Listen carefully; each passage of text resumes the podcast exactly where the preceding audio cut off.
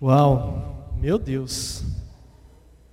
O que dizer diante dessas coisas? Se Deus é por nós, quem será contra nós? Quero convidar você a ficar de pé, eu quero aqui.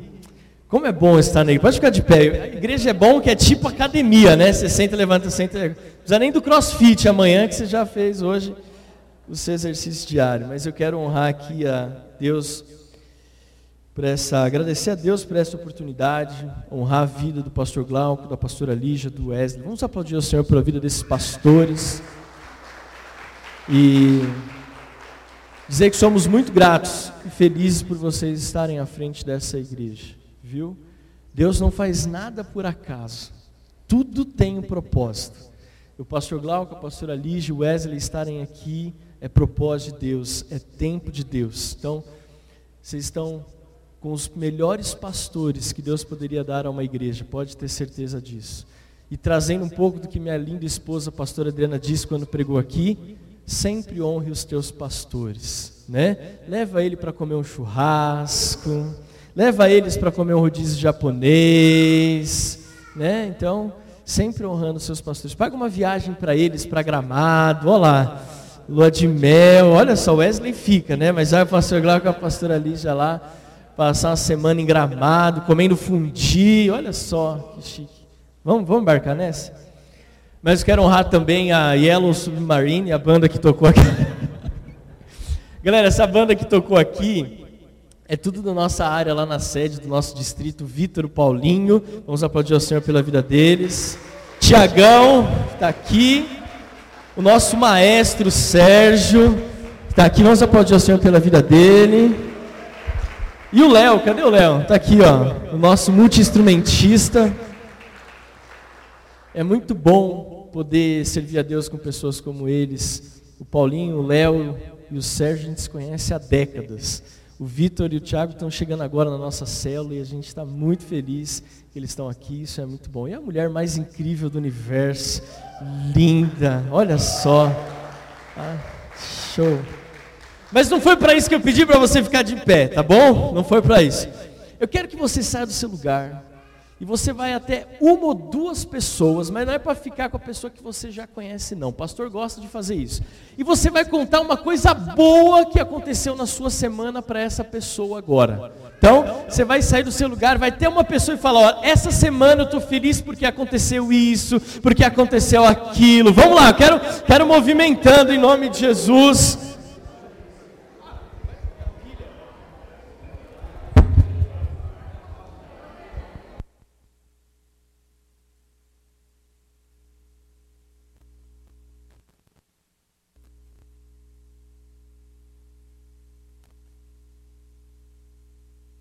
Ninguém veio aqui na Débora falar o que aconteceu de bom para Débora aqui, ó. Débora, vai lá que tem que falar alguma coisa boa.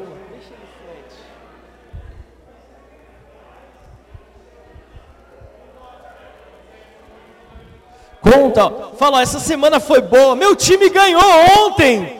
Deu show ontem, 3 a 1. Mas não é sobre isso não. Essa semana foi muito boa. Deus nos deu tantos livramentos, foi muito bom. Amém? Aí você pode voltar para o seu lugar. Eu quero que você, ainda de pé, feche os teus olhos. Vamos orar mais uma vez ao Senhor. Pai, nós te agradecemos porque o Senhor é bom. Te agradecemos porque estar na tua presença é uma oportunidade singular, ímpar. Começar a semana na tua casa, num culto pela manhã, não tem nada que se compara a isso poder adorar ao Senhor com liberdade, poder ouvir, Senhor amado, testemunhos daquilo que o Senhor tem feito, estar num ambiente tão gostoso como esse, Deus, nosso coração se alegra pelo privilégio de sermos teus filhos. Nós estamos na tua casa e nós não viemos aqui para falar a nosso respeito, mas para cultuar e dar o melhor culto ao Senhor. Por isso, Senhor, recebe a nossa adoração, recebe aquilo que vamos compartilhar nesta manhã. Nós somos gratos, Deus. E pedimos que o Senhor possa trazer cura, libertação, transformação e uma unção de alegria sobre as nossas vidas. Essa é a nossa oração nesta manhã, em nome de Jesus. Amém. Glória a Deus. Pode se assentar em nome de Jesus. Graças a Deus. Aqui também, eu falei todo mundo, mas está minha mãe, a mulher mais linda do mundo, está aqui. Fábio, a Mari, a Thalita, que estão aqui, a Érica, que está ali também. O pastor Lacir, que é o pai do Paulinho, está aqui com a gente. Quanta gente boa, em nome de Jesus. Hã? Tá bom. E meu irmão, gente, Jonas, eu queria honrar. Não, sério. Eu queria honrar muito a Deus pela vida dele, porque em abril, quando nós fomos convidados a voltar para servir ali na sede, o Jonas ele assumiu o compromisso de estar aqui junto com o pastor Glauco e a pastora Lígia. E somos muito gratos a Deus por isso. Existe um chamado pastoral sobre a vida dele. Eu já falei para ele mil vezes que a unção que está sobre a vida dele é mil vezes maior do que está sobre a minha vida. E eu tenho certeza que Deus tem algo preparado.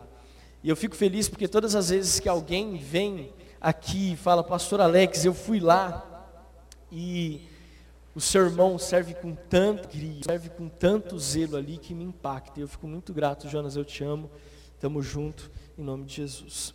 Bom, eu quero pregar uma mensagem ou compartilhar uma mensagem com você, cujo tema é o que esperar da igreja. O que esperar da igreja? Para quem me conhece, sabe que uma das coisas que eu mais amo é falar sobre a igreja de Cristo. As minhas mensagens ou a minha vida é dedicada à igreja desde os meus 13 anos de idade. Eu comecei a servir tempo integral na igreja quando eu tinha 16 anos. Quando eu tinha 16 anos de idade, o apóstolo Joel chamou os meus pais, naquela época no gabinete, num final de ano, 2002, era final de dezembro de 2002, os meus o apóstolo Joel chamou os meus pais no gabinete e falou: Olha, eu quero convidar o Alex para trabalhar na igreja por meio período. Eu quero que ele fique aqui comigo meio período. Ele vai para a escola de manhã, sai da escola, a gente vai é, dar um almoço, vamos dar uma ajuda de custo e eu quero que ele fique aqui na igreja meio período, a princípio para me ajudar com algumas coisas de som, de imagem. Eu quero que ele fique aqui. E lá se vão 20 anos dessa história. 20 anos. E uma coisa que eu aprendi a amar nesses 20 anos é a igreja. E eu tenho até que me policiar às vezes quando eu vejo alguém falando mal da igreja. Porque eu tenho vontade de jogar água benta, eu tenho vontade de fazer umas coisas meio. Porque eu penso, poxa, no mundo em que a gente vive, tão corrompido, tão sujo, tão difícil, a igreja ainda é o sopro de esperança. No mundo onde os filhos estão sendo corrompidos, onde as pessoas estão se envolvendo cada vez mais cedo na imoralidade, nas drogas, envolvendo na prostituição, a igreja é uma brisa, é um sopro para mudar essa história. Uma coisa que eu falo é: se você tem dificuldades de criar o seu filho dentro da igreja, você já imaginou criar os seus filhos fora da igreja? Qual o desafio que é? A igreja é o lugar que nós temos que amar com todas as nossas forças.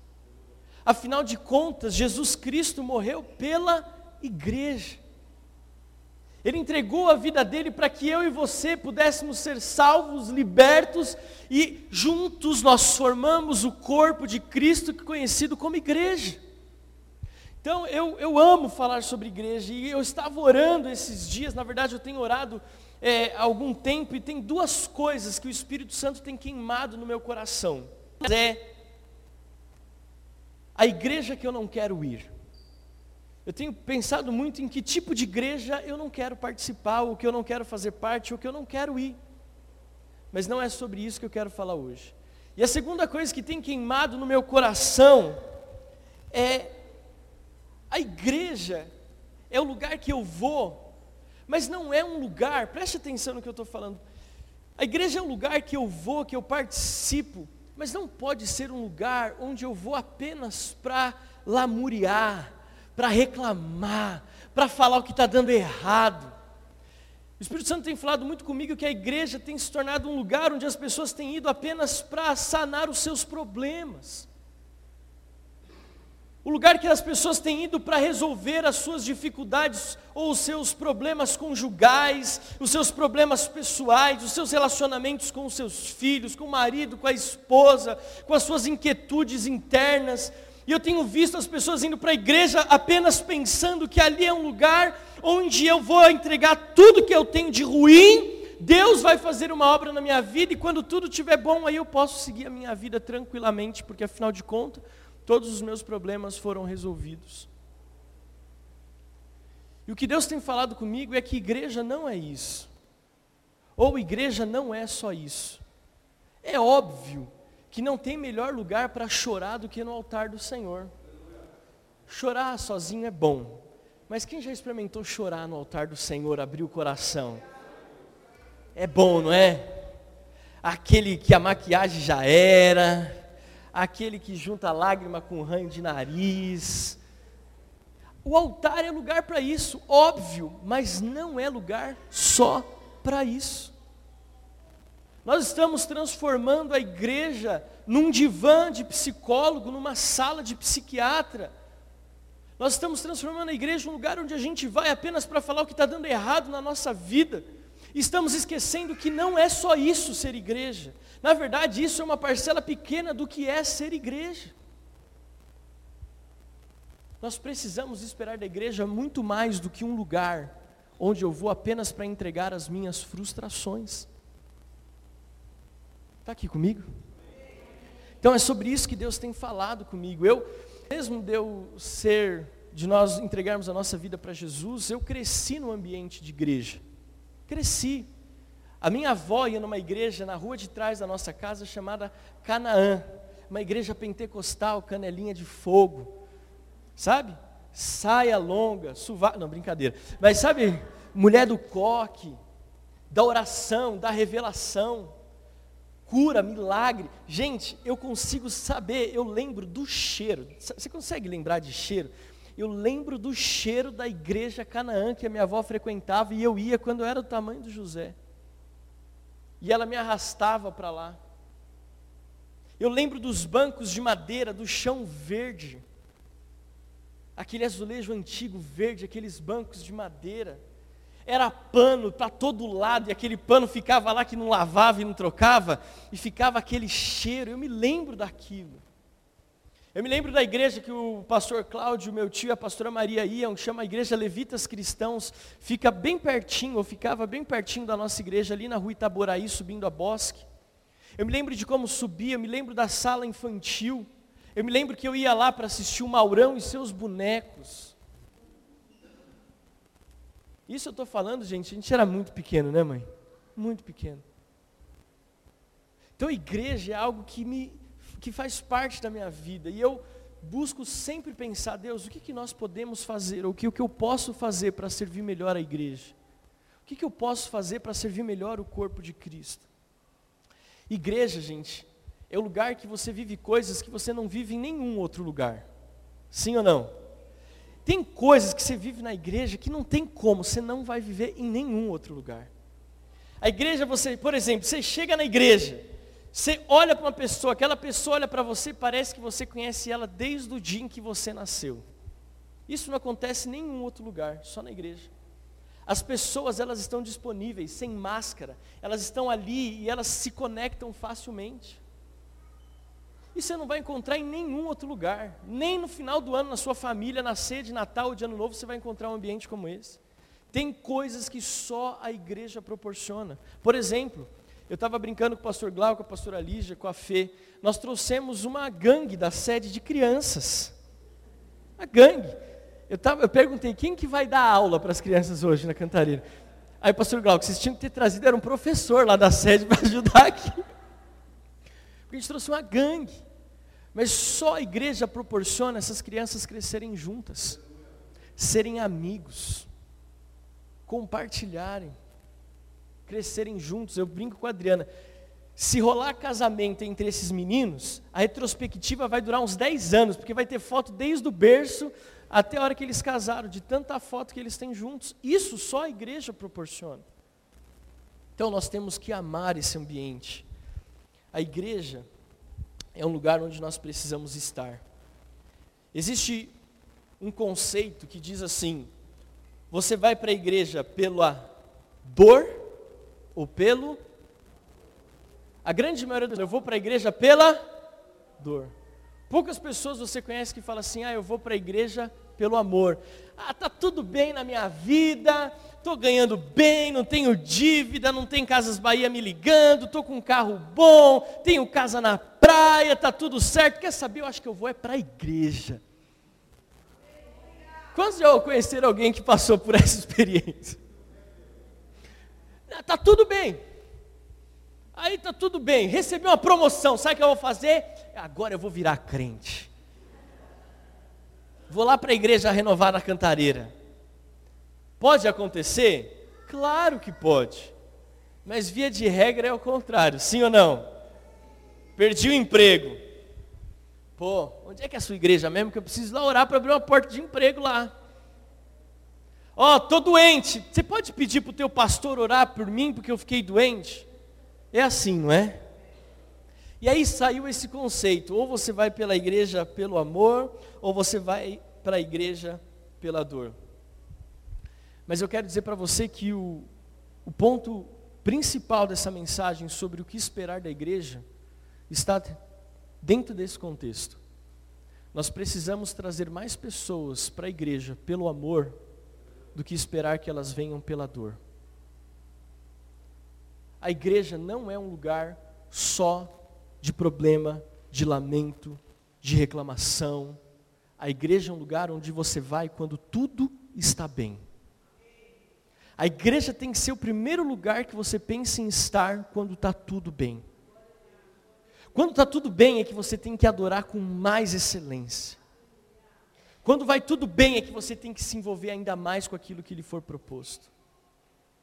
Você sabe porque muitas pessoas que você ama, não estou falando o mundo de uma forma genérica, estou falando as pessoas que você ama e que você tem orado por elas, sabe por que muitos, porque muitas delas não vêm para a igreja?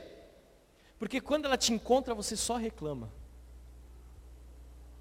A gente só fala, ah, eu vou para a igreja porque tá, meu marido está uma prova, meus filhos estão dando problema. Aí o cara olha para você e fala assim, tá bom, eu não preciso ir para a igreja, porque o meu amigo só vai para a igreja porque está ruim. Eu estou bem, eu não preciso da igreja. E se nós queremos ganhar vidas para Jesus, nós precisamos mostrar que esse ambiente é um ambiente para se estar quando tudo se está bem.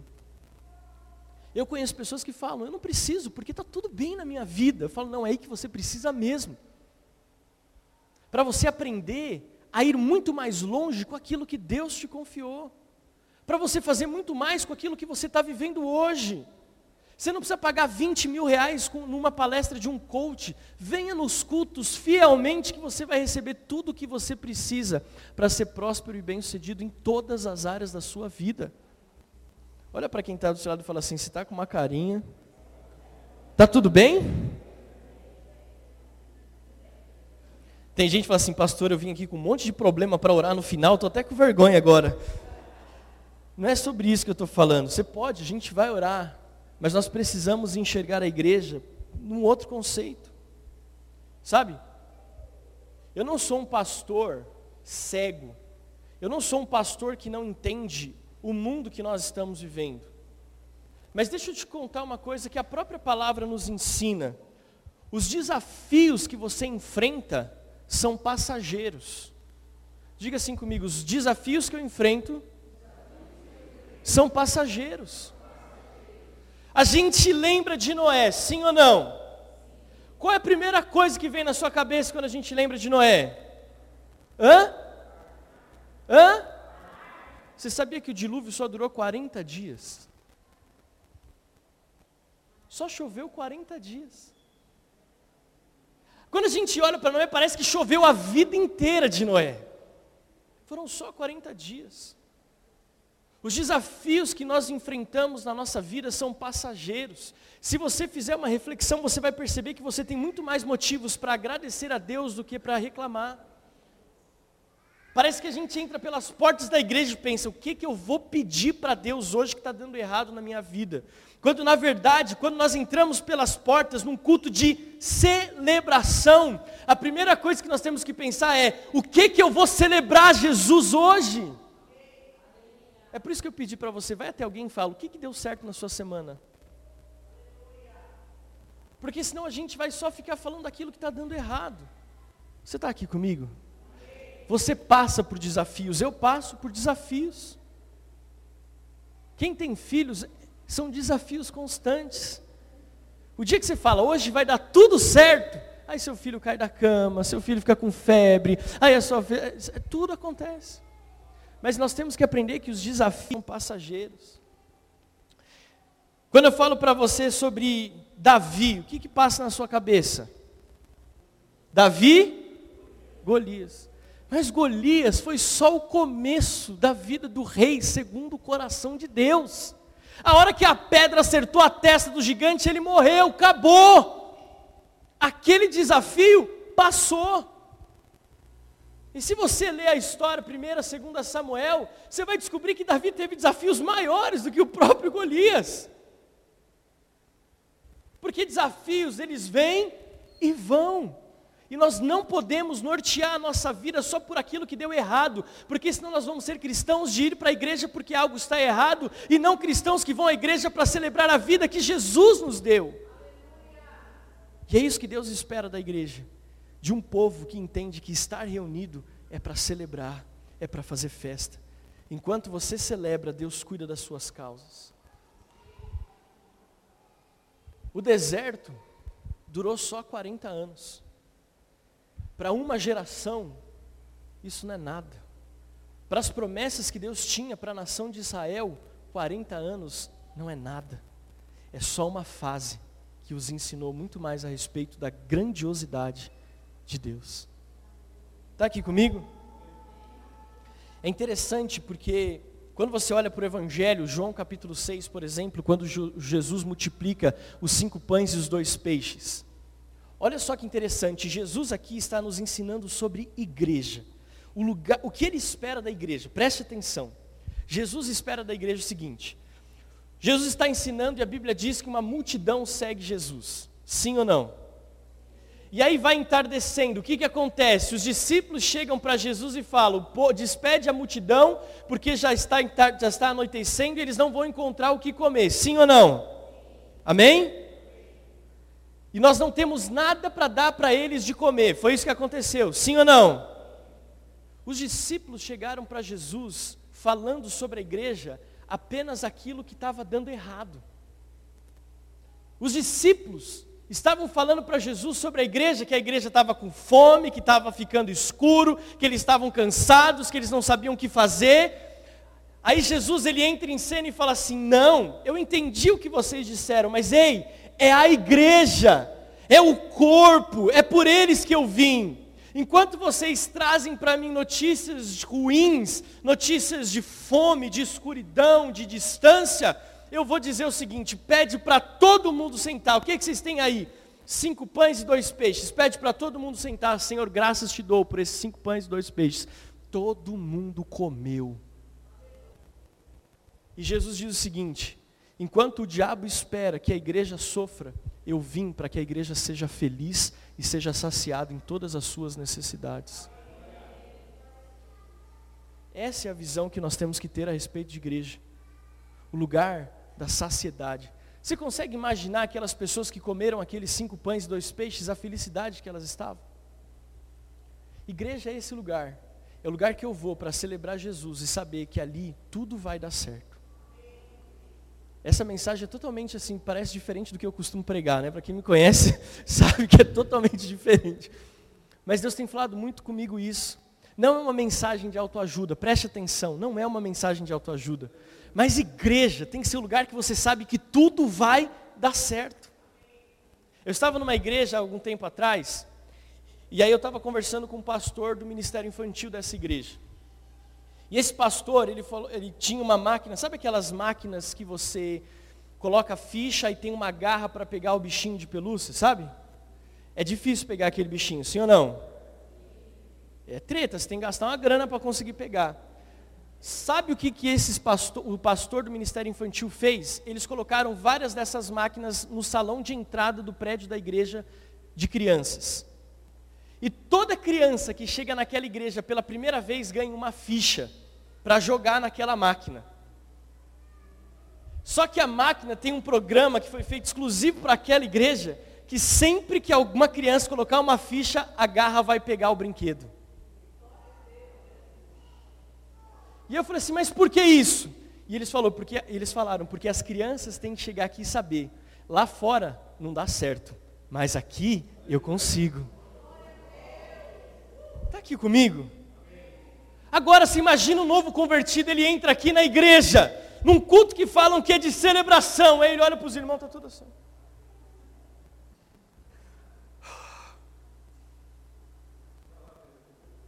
Está celebrando o que aqui? Essa história que eu vou contar é real. Quem é, da, quem é das células, eu já contei muito isso na célula. Essa história é verdade. Tem uma igreja que a, a esposa estava orando para o marido ir para a célula. Ela ia na célula e orava pelo marido. O dia que o marido aceitou ir para a célula, ela ficou muito feliz. Aí o marido chegou na célula animado. Poxa, estou aqui, estou feliz.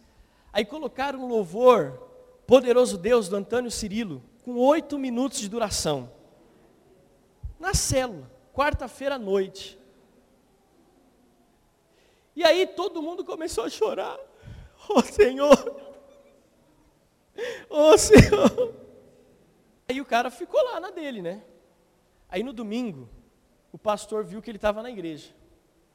E falou: E aí, como é que foi a célula? Porque o pastor sabia que uma, a esposa estava orando pelo marido. Como é que foi a célula, pastor? Muito legal mas o povo lá é muito triste. Eu cheguei lá, ficou dez minutos uma música tocando e todo mundo chorando, vem senhores, e Jesus não apareceu e todo mundo continuou chorando. Você consegue entender a percepção? As pessoas precisam chegar na igreja e ver a gente feliz, celebrando, com um sorriso no rosto. É igual aquela mulher que o filho estava morto. E aí, como é que estão as coisas? Vai, tudo bem. Por quê? Porque eu sei que o meu Senhor vive. Porque eu sei que aquele que fez a promessa é fiel e justo para completar. Como diz o apóstolo Paulo à igreja de Filipe, aquele que começou a boa obra em vós é fiel e justo para completá-la até a volta de Cristo Jesus, nosso Senhor. Amém? Posso pregar agora? Cinco atmosferas que precisam existir numa igreja que Jesus espera que exista. Primeira delas, alegria. A igreja tem que ser o lugar mais feliz da terra. Existe uma pesquisa real que diz que as igrejas que mais crescem são as igrejas que mais dão risada. Cadê? Isso não é uma brincadeira, isso é verdade. Existe um grupo de pesquisadores cristãos que fizeram a pesquisa. As igrejas que mais dão risada são as igrejas que mais crescem. Alegria, ela contagia as pessoas, sim ou não? Alegria contagia. Quem não gosta de estar do lado de alguém feliz? Eu, pelo menos, prefiro estar do lado de alguém feliz do que ao lado de alguém triste. Não tem pessoas que você tem até medo de perguntar, e aí, está tudo bem? Não tem? Tem gente que você nem pergunta porque você já sabe que a resposta vai ser difícil. Salmos, capítulo 35, Salmos, capítulo 35, versículo 9. A Sandra, a André e a Ivonete que estão online, Deus abençoe vocês, como é bom saber que vocês estão aí. Salmos 35, 9. Então a minha alma se alegrará no Senhor e se regozijará na sua salvação. Sou eu que estou dizendo? Não. O salmista diz: A minha alma se alegrará. Por que, que nós temos que ser, ser alegres na igreja? Porque o que nos basta, preste atenção, o que nos basta é saber que nós temos a eternidade na glória. Isso já tem que ser motivo de alegria. Isso já tem que ser motivo de colocar um sorriso no nosso rosto. Eu tenho problema? Tenho. Meu chefe é um mala? Às vezes é. O meu marido está barrigudinho? Tá, já falei para fazer. Já falei, mas não emagrece. Mas a minha alegria é saber que eu estarei na glória com o Senhor. Amém? A minha esposa queima o arroz? Queima. mas eu sei que tem um banquete preparado para mim no céu. Alegria. Alegria. Dá um sorriso para quem está do seu lado. Aproveita essa oportunidade.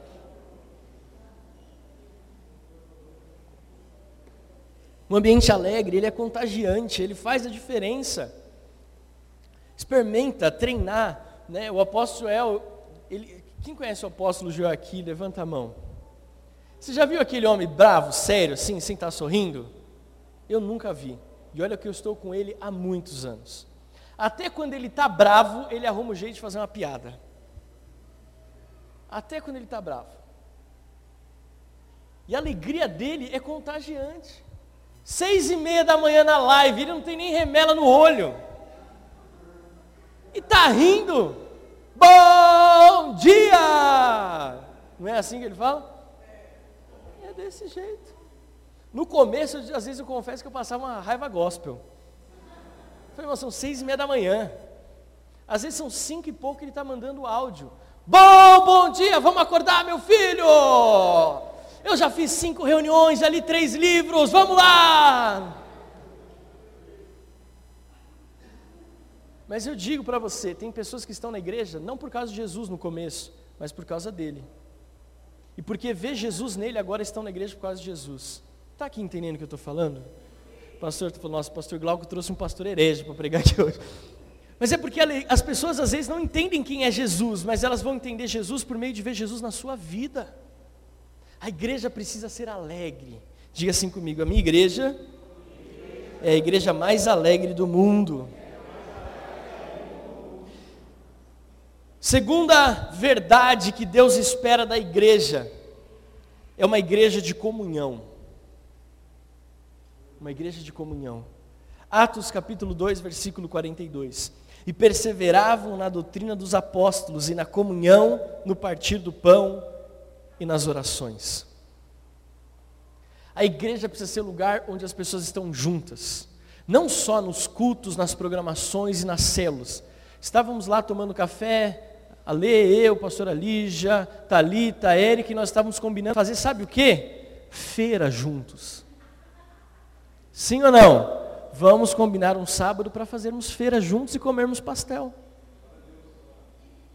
Porque a igreja precisa respirar comunhão.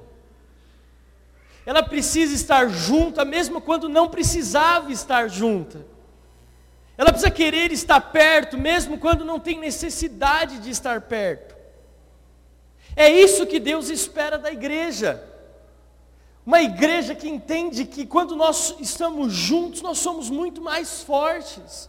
É melhor serem dois do que um, porque se um cair sozinho, não tem quem ajuda a levantar. Mas é melhor serem dois, porque se cair, tem quem ajuda a levantar. É melhor serem dois, porque a paga, o salário do trabalho vai ser maior do que se você estivesse sozinho. Igreja é isso. Por isso que a gente canta, somos corpo, assim bem ajustados, totalmente ligados, unidos.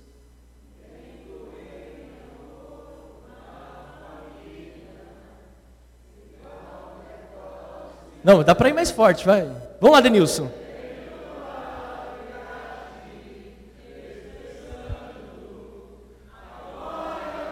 Parou, parou, parou. Expressando a glória do Senhor. Quando é que o povo saberão que o Senhor é Deus? Quando vocês forem um. Não é quando vocês fizerem milagres, mas quando a igreja for uma, o mundo saberá que eu sou o filho de Deus. A igreja é o lugar que nós temos que esperar a comunhão. Tem dia que eu vou para a igreja esperando só um abraço. Sabia disso? Esperando que alguém fale assim, cara, senta aqui do meu lado, vamos ficar junto hoje. Tem dia que eu vou para a igreja esperando que alguém me convide para comer uma pizza no final. Não estou brincando não, estou falando sério.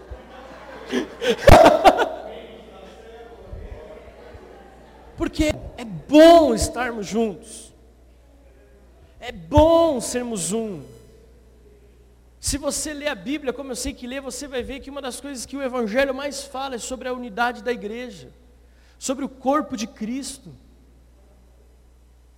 Quando Jesus, no Evangelho de Mateus, no capítulo 16, fala sobre as portas do inferno, o que, que ele diz? Que as portas do inferno não prevaleceriam contra uma pessoa? Não, as portas do inferno não prevaleceriam contra a igreja. Se você quer vencer os desafios na sua vida, você precisa fazer parte do corpo, estar em comunhão com a igreja. Sozinho ninguém vence nenhuma batalha. Está aqui comigo? Faltam só sete folhas, amém? Terceiro e penúltimo, o que Deus espera da igreja é uma igreja que impulsiona. Diga assim comigo: impulsionamento. Igreja é o lugar onde as pessoas precisam ser impulsionadas.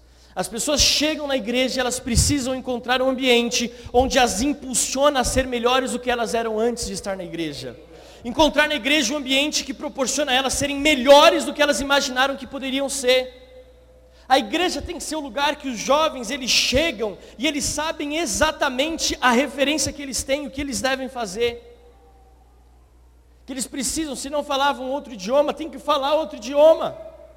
Se eles não sonhavam em fazer faculdade, precisam sonhar em fazer faculdade. Se eles nunca sonharam em sair do país, eles têm que sonhar em ter um passaporte e conhecer as nações. A igreja tem que ser um lugar onde o marido que achava que a família dele não tem jeito, mas por estar num ambiente como esse, ele olha e fala: a minha família pode ser perfeita, a minha família pode viver algo que ela nunca viveu. Ou no mínimo, a minha família pode comer uma pizza num sábado à noite. Referência é tudo. Igreja é o lugar onde as pessoas têm que ser impulsionadas. As pessoas elas entram na renovada sede, todos os pastores têm formação superior. Não temos nenhum pastor que não tenha uma formação acadêmica. Nós somos uma igreja onde os pastores falam outros idiomas. Nós entendemos que nós precisamos estar à frente, nós precisamos servir de exemplo, impulsionar outras pessoas a serem melhores eu tenho falado muito com a minha esposa, uma das coisas que a gente tem falado mais nesses últimos dez dias é: as pessoas não fazem não porque não querem, mas porque ninguém as ensinou a fazer. Isso é impulsionamento. É você pegar no braço de alguém e falar assim: você pode fazer melhor do que você está fazendo, e eu vou te ensinar como é que você faz. Esses, essa semana eu estava no almoxarifado da igreja, lá na salinha de manutenção, do lado de um menino que eu estou trazendo para ficar do meu lado, ensinando para ele algumas coisas sobre cabo, sobre som. Eu não precisava fazer aquilo. Mas eu estava ensinando ele para mostrar para ele que ele pode começar num lugar e chegar onde ele jamais imaginou que ele poderia chegar. Você está aqui comigo? A igreja é o lugar de impulsionamento. João 14, 12. Em verdade, em verdade lhes digo que aquele que crê em mim fará também as obras que eu faço e outras maiores fará, porque eu vou para junto do Pai. Óbvio que você pode ter várias interpretações a respeito disso, mas o que Jesus está dizendo é o seguinte: da onde você está, você pode ir muito mais longe. É por isso que em Mateus capítulo 4 ele fala assim: se alguém te pedir para ir uma milha, vá com ela duas. Jesus está dizendo: Eu sei que você pode ir muito mais longe do que você achava que podia. Igreja é esse lugar de impulsionamento. Nós temos uma pastora em Campos, a pastora Neuzinha, e esses dias, essa semana eu estava conversando com ela na reciclagem, e nós temos o nosso seminário, que já acabaram as vagas, mas agora no final de fevereiro começa a nova turma da Escola de Líderes Renovada. E ela chegou e falou assim: Pastor, eu quero te pedir perdão mas esse ano não vão ter muitos alunos de campos dos Goitacazes é, na escola de líderes. Eu falei, pastora, por quê? Ela falou assim, porque eu estou colocando a minha igreja para fazer supletivo, porque muitos dos meus membros não têm diploma, eles não sabem ler e escrever, e antes de fazer a escola eu quero que eles aprendam a ler e escrever. Eu chorei, porque é a identidade da igreja, a igreja é um lugar que olha para as pessoas e diz: Nós vamos juntos. Você não, não se formou? Vamos formar. Vamos fazer a matrícula. Daqui a mão. Você vai aprender a ler, você vai aprender a escrever. Pastor, eu tenho um sonho de fazer isso. Então vem cá, vamos lá que eu vou fazer junto com você e você vai realizar esse sonho. Igreja tem que ser um lugar de impulsionamento. As pessoas não podem estar na igreja e continuarem do mesmo jeito, entrar ano e sai ano. Você está aqui comigo? Igreja é um lugar onde vai te impulsionar na família, te impulsionar na sua carreira profissional, te impulsionar no meio acadêmico, na vida ministerial, na vida espiritual. Igreja tem que ser o lugar que você está e que todos os dias você ora mais, lê mais a Bíblia, jejua mais, porque você está num ambiente onde as pessoas te impulsionam a isso. Quando eu recebo mensagem do Sérgio, seis horas da manhã, falando: Olha, eu estava orando e Deus falou isso comigo, Ele está me impulsionando a acordar mais cedo e orar mais. Quem tem a ganhar com isso? Eu, a igreja, nossa amizade, é isso que é a igreja, é um lugar de impulsionamento. Penúltimo, a igreja que Deus espera é uma igreja de ações congregacionais. Fala assim comigo: a igreja é um lugar de ações congregacionais. Sabe aquela questão da música que você bate palma, que é fácil de cantar? É isso. Nós precisamos trazer para a igreja um lugar que seja congregacional. Pastor, explica melhor isso. Claro que eu explico. Lê comigo, primeira carta de Paulo aos Coríntios, capítulo 12, versículos 20 a 27. O certo é que há muitos membros, mas um só corpo. Os olhos não podem dizer à mão, não precisamos de você, e a cabeça não pode dizer aos pés, não preciso de vocês. Pelo contrário, os membros do corpo que parecem ser mais fracos são necessários. Dignos no corpo, a estes damos, damos muito maior honra também os que em nós, também os que em nós não são decorosos, revestidos de especial honra, ao passo que os nossos membros nobres não, não têm necessidade disso. Contudo, Deus coordenou o corpo, concedendo muito mais honra àquilo que menos tinha, para que não haja divisão no corpo, mas para que os membros cooperem com igual cuidado em favor uns dos outros. Vou ler de novo mas para que os membros cooperem com igual cuidado em favor uns dos outros. De maneira que, se um membro sofre, todos sofrem com ele. E se um deles é honrado, todos os outros se alegram com ele. Ora, vocês são corpo de Cristo e individualmente membros desse corpo. A igreja precisa ser mais congregacional. Nós precisamos entender que nós somos membros de um corpo. E cada um tem uma função nesse corpo. Eu que estou pregando não sou mais importante do que o Jonas e o Alvin que estão fazendo a parte de mídia, ou que estava aqui no louvor, ou você que está aqui recebendo. Todos nós temos a nossa relevância. De que adianta eu estar aqui se você não estivesse aí? De que adianta você estar aí se não tivesse ninguém aqui? Todos nós temos a nossa importância. De que adianta ter o louvor se não tem quem adore? De que adianta ter quem, alguém aí se não tem quem conduza a adoração? A igreja precisa ser congregacional, porque nós somos um. A igreja precisa ser congregacional, porque nós somos um corpo. Uma das coisas que nós falamos mais, eu estava conversando com a Gabi Sampaio semana passada na igreja, a gente estava falando sobre isso. Quanto tempo faz que não se lançam canções congregacionais como lançavam antes? Agora é só canção que você não consegue cantar e a banda não consegue cantar, é tocar. Eu mandei para o Sérgio um vídeo do cara fazendo audição de teclado. O cara não tinha nem teclado, era só. Era só o pad. Gostou do pad? Está em dó sustenido maior. É, agora, o que são ações congregacionais? Canções congregacionais que levam as pessoas a cantar. Ficar junto depois do culto é uma ação congregacional. Ficar junto, sair para o Habibs, para comer aqui no Mineiro, sei lá, fazer alguma coisa, mas estar junto.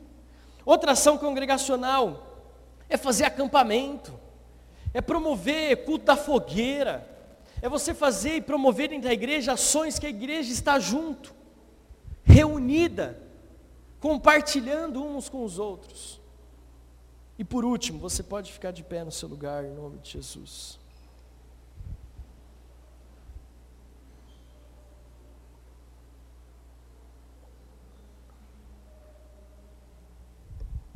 Igreja é o lugar.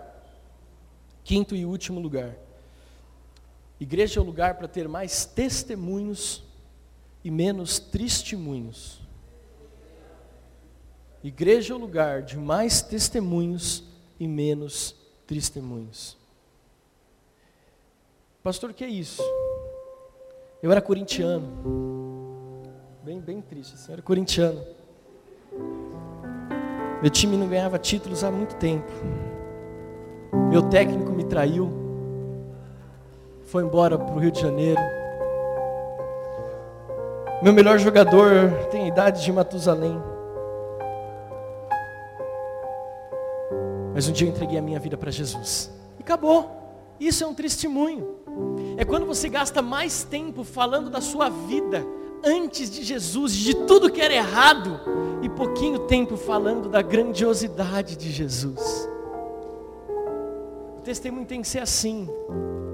Eu tinha uma enfermidade que os médicos diziam que não tinha cura, mas um dia uma pessoa foi no quarto de hospital e aquela pessoa, ela tinha um sorriso no rosto diferente do que eu já tinha visto. E aquela pessoa disse: existe um Deus que lá em Isaías diz que pelas pisaduras de Jesus, pelas pisaduras deles nós fomos sarados. Você crê nisso? Porque se você crê que Jesus, Ele está aqui, eu vou orar por você.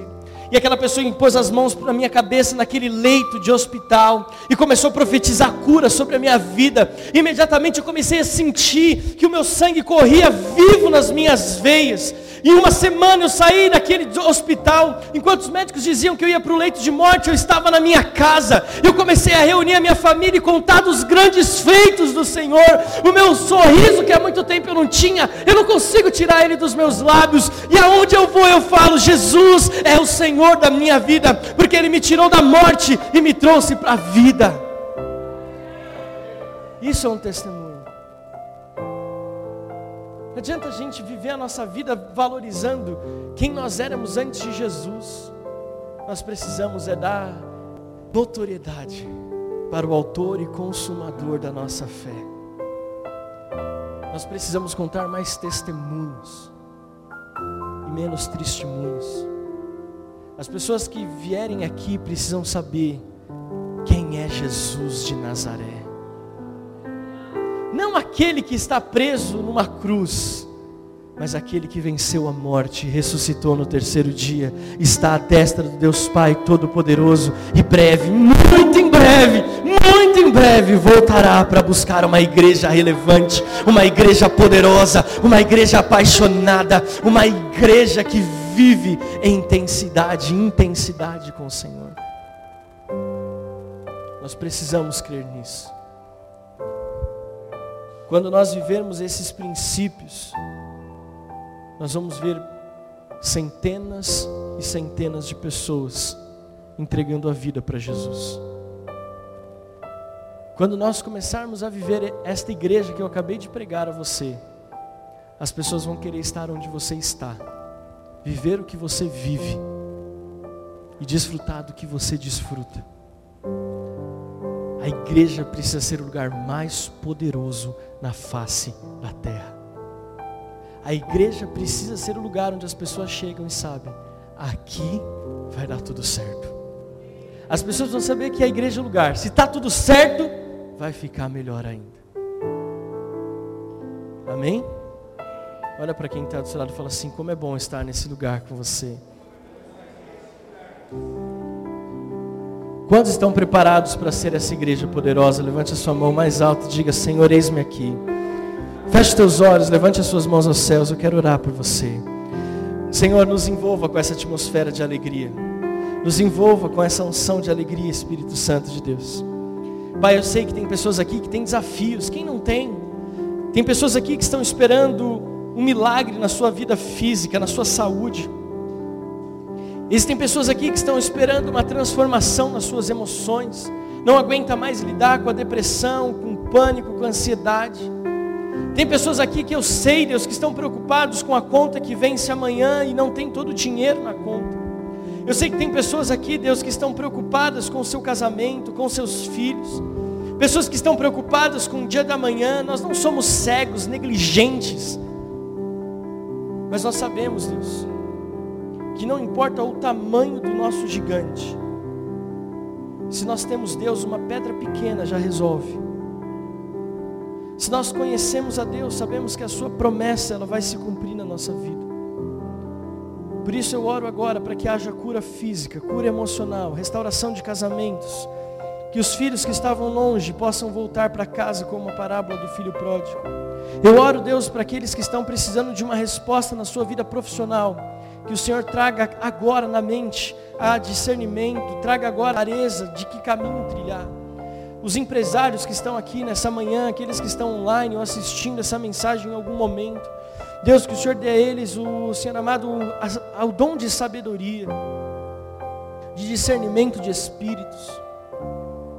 Deus, nós colocamos as nossas angústias, os nossos sofrimentos, as nossas dificuldades diante do Teu altar, sabendo que o Senhor tem poder para curar.